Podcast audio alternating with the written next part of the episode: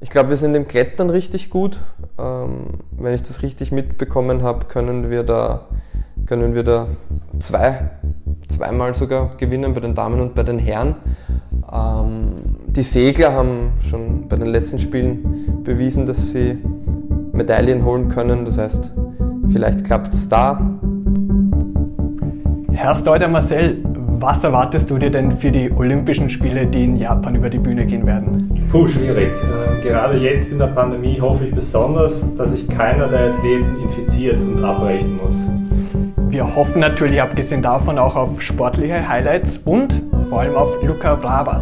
Er ist im Badminton am Start und hat mit mir im Vorfeld von seinem großen Tag gesprochen. Mein Name ist Benjamin Poller und ich wünsche euch viel Spaß bei dieser Ausgabe des WNRT Podcasts.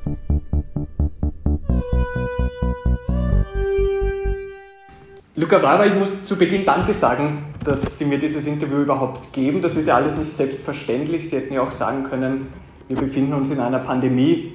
Ich möchte jetzt im Vorfeld der Olympischen Spiele nicht mit Leuten Kontakt haben, die ich zuvor noch nie getroffen habe. Sie haben sich aber anders entschieden, ziehen sich anscheinend nicht zurück. Warum eigentlich nicht?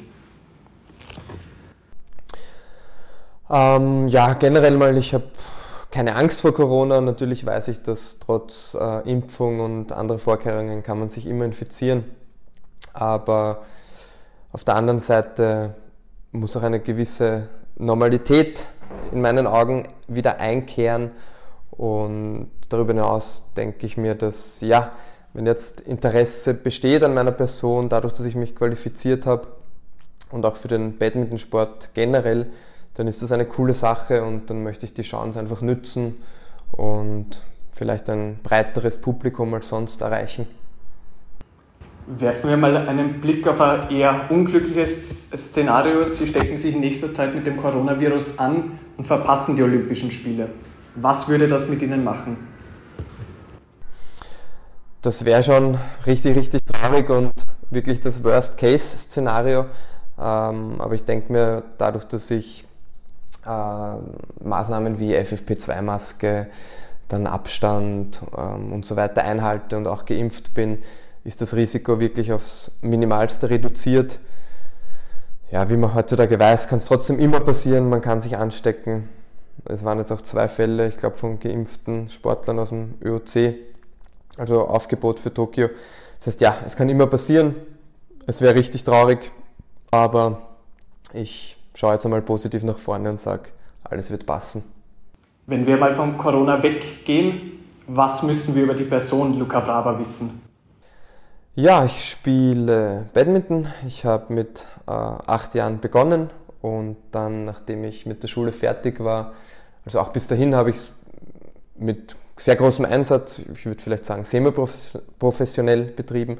Und dann nach der Schule habe ich wirklich begonnen, das professionell zu machen, habe auch starke Partner dann bekommen, wie das österreichische Bundesheer oder jetzt die Sporthilfe oder ähm, das ganze Burgenland. Also ich spiele für einen Badmintonclub Aske Neudörfel, also habe ich da ein richtig gutes Umfeld.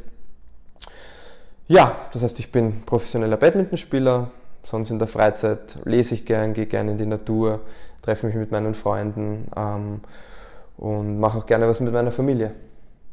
Warum sind Sie eigentlich Badmintonspieler geworden und nicht zum Beispiel Tischtennisspieler oder Tennisspieler? Ähm, ich habe tatsächlich, als ich fünf Jahre alt war, begonnen, äh, bei meinem Onkel, der Tennistrainer war, ein bisschen Tennis zu spielen. Hat auch richtig viel Spaß gemacht, aber nachdem ich dann das erste Mal im Badminton-Training war, war für mich ganz klar, dass das der Sport für mich ist. Also ich habe das nochmal deutlich mehr genossen und den meisten Spaß eigentlich gehabt. Wie werden Sie als Badmintonspieler in Österreich wahrgenommen? Äh, ich denke generell äh, von der breiten Bevölkerung werde ich nicht wahrgenommen. Äh, sonst so in den Sportkreisen und so ähm, ja, ich denke, da, da kennt man die anderen Sportler einfach, die in ihren Sportarten vorn dabei sind. Und ich, habe ganz viele Bekannte aus verschiedenen Sportarten, die auch äh, vorne mitmischen. Und ja, sehr gutes Verhältnis und den größten Respekt immer. Also ja, gut. Ja, ähm, jetzt haben wir darüber gesprochen, wie sie national wahrgenommen werden. Wie werden Sie denn international wahrgenommen? Ich habe zum Beispiel bei der Weltmeisterschaft in China oder in Indonesien ziemlich verrückte Dinge erlebt, wo ich dann auf einmal zum Beispiel von CCTV interviewt worden bin als WM-Teilnehmer. Sowas ist man eher nicht gewohnt aus Österreich. Ähm, ja, wieder ganz generell denke ich, ähm, kennt man mich auch in asiatischen Ländern nicht, aber wenn dann dort ein Event ist und man teilnimmt, dann ist das Interesse schon deutlich größer. Werfen wir mal einen Blick gemeinsam auf Ihre Sportart. Was müssen wir über Badminton wissen? Es ist ein sehr, sehr vielseitiger, vielschichtiger Sport. Also man muss körperlich sehr breit aufgestellt sein. Man braucht wirklich sehr gute Ausdauerwerte, man braucht Schnelligkeit, man muss springen können, man sollte zu einem gewissen Maß beweglich sein. Ähm, man muss sich immer an verschiedene Gegner anpassen. Das ist Anpassungsfähigkeit. Das ist wie, ja, wie in anderen Rückschlagsportarten oder wie in allen anderen Sportarten, wo auch der Gegner eben mit einbezogen wird ins Spiel, ist sehr wichtig. Ähm, ja, also eigentlich gibt es fast nichts, wo man nicht ein gewisses Grad an, an Level haben muss. Ja. Können Sie unseren Zuhörerinnen und Zuhörern erklären, wie so ein Badmintonspiel abläuft? Ja, gespielt wird auf zwei gewonnene Sätze bis 21 Punkte. Ähm, Rally Score, das heißt jeder Punkt, den man macht, der zählt. Und am Ende des Satzes, wenn es zum Beispiel 20 beide wäre, dann ist auf zwei Unterschied mit dem mit dem fixierten Ende von 30 Punkten. Also weiter als bis 30 kann es nicht gehen. Bei 11 hat man eine kurze Coachingpause, mm, wo der Trainer halt auch das Feld betritt und coacht und sonst aber kann man auch äh, zwischen den einzelnen Ballwechseln ähm, ja, kurz eine Runde gehen, sich vom Trainer coachen lassen, äh, solange das den Spielrhythmus nicht stört. Was muss man auch wissen? Also Badminton kann nur in der Halle gespielt werden, weil auch der kleinste Luftzug wird die Flugeigenschaften des Naturfederballes, also des Balles, schon beeinflussen. Das heißt, das wäre dann nicht möglich. Es ist ein Netz zwischen den beiden Spielern und man kann Einzel, Doppel oder Mix-Doppel spielen. Mhm. Sind Sie als Badmintonspieler in Österreich eigentlich mit irgendwelchen Vorurteilen konfrontiert?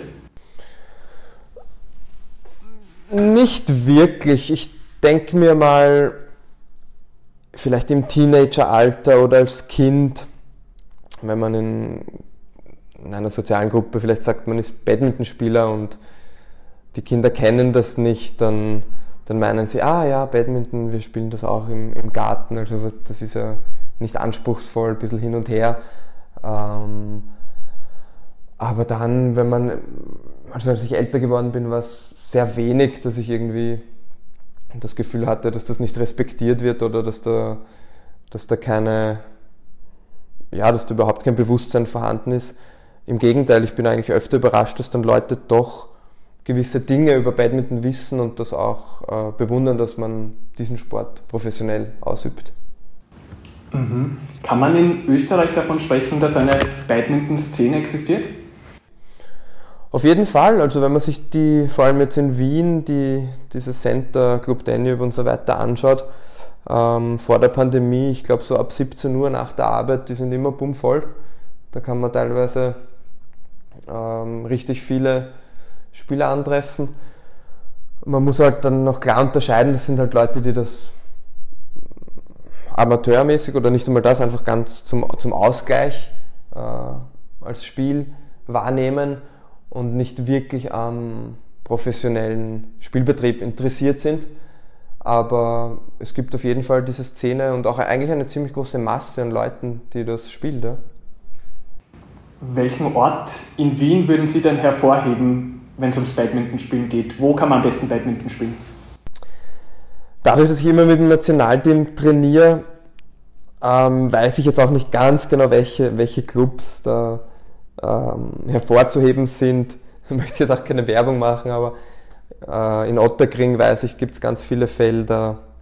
Erdberg, ähm, im 21. Bezirk im Max Sportcenter. Dort war auch früher der Stützpunkt zum Nationalteam, da kann man super spielen. Da gibt es sogar einen richtig guten Boden, der extra für Badminton gemacht wurde in beiden Hallen. Ich glaube, da gibt es mittlerweile zehn Felder. Ja. Also man kann an vielen Orten spielen, je nachdem, wo man zu Hause ist, einfach googeln und findet man sicher was. Würden Sie es eigentlich schaffen, bei starkem Wind auf der Donauinsel jetzt Badminton zu spielen oder Federball? was heißt schaffen? Ja? Wenn jetzt der Wind äh, unglaublich reinbläst im Ball, dann kann es auch passieren, dass ich daneben haue, weil das, ja, da würde es mir wie jedem anderen gehen. Aber so ein bisschen hin und her spielen, natürlich wäre das möglich, ja. Sie haben das österreichische Nationalteam auch schon angesprochen. Wie ist das momentan beieinander? Ähm, der Verband hat vor relativ kurzer Zeit seine Strategie ein bisschen geändert und, ist, ähm, und hat seinen Fokus auf alle Disziplinen gelegt. Davor war der Fokus wirklich am, am Herrn Einzel, weil wir da die stärkste Gruppe hatten. Aber ich finde es gut, dass jetzt überall versucht wird, Spieler zu entwickeln. Und wir haben, wir haben viel Potenzial, denke ich. Wir haben zwei, drei, vielleicht sogar vier Einzelspieler, die, die in den nächsten Jahren, wenn sie sich gut entwickeln, äh, definitiv einiges erreichen können. Wir haben jetzt auch eine Doppelgruppe. Es ist schwieriger im Doppel, dass man eben dieses tägliche Sparring bekommt, weil, wie gesagt, man braucht mindestens zwei, äh, um ein wirkliches Doppel, also zwei als Gegner, insgesamt vier, um ein Doppel spielen zu können. Und ja, wir haben derzeit ein Herrendoppel das heißt, da muss man immer schauen, dass Spieler eingeladen werden und so, dass die gute Trainingsbedingungen vorfinden.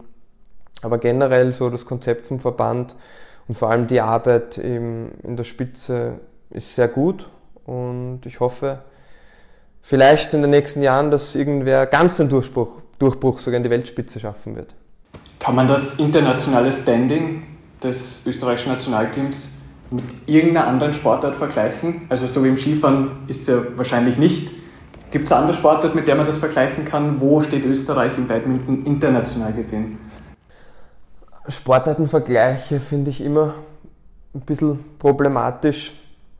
Ähm, vielleicht könnte man sich einfach anschauen, wo, wo schaffen es Sportler in Österreich, sich für Olympische Spiele ähm, zu qualifizieren ähm, können dort vielleicht auch ein paar ähm, Leute schlagen oder sagen wir gegen das hintere Drittel bestehen und dann gegen die Spitze nicht. Und ja, dann, wenn man so eine Sportart findet, dann so kann man das dann circa vergleichen mit Badminton, würde ich sagen.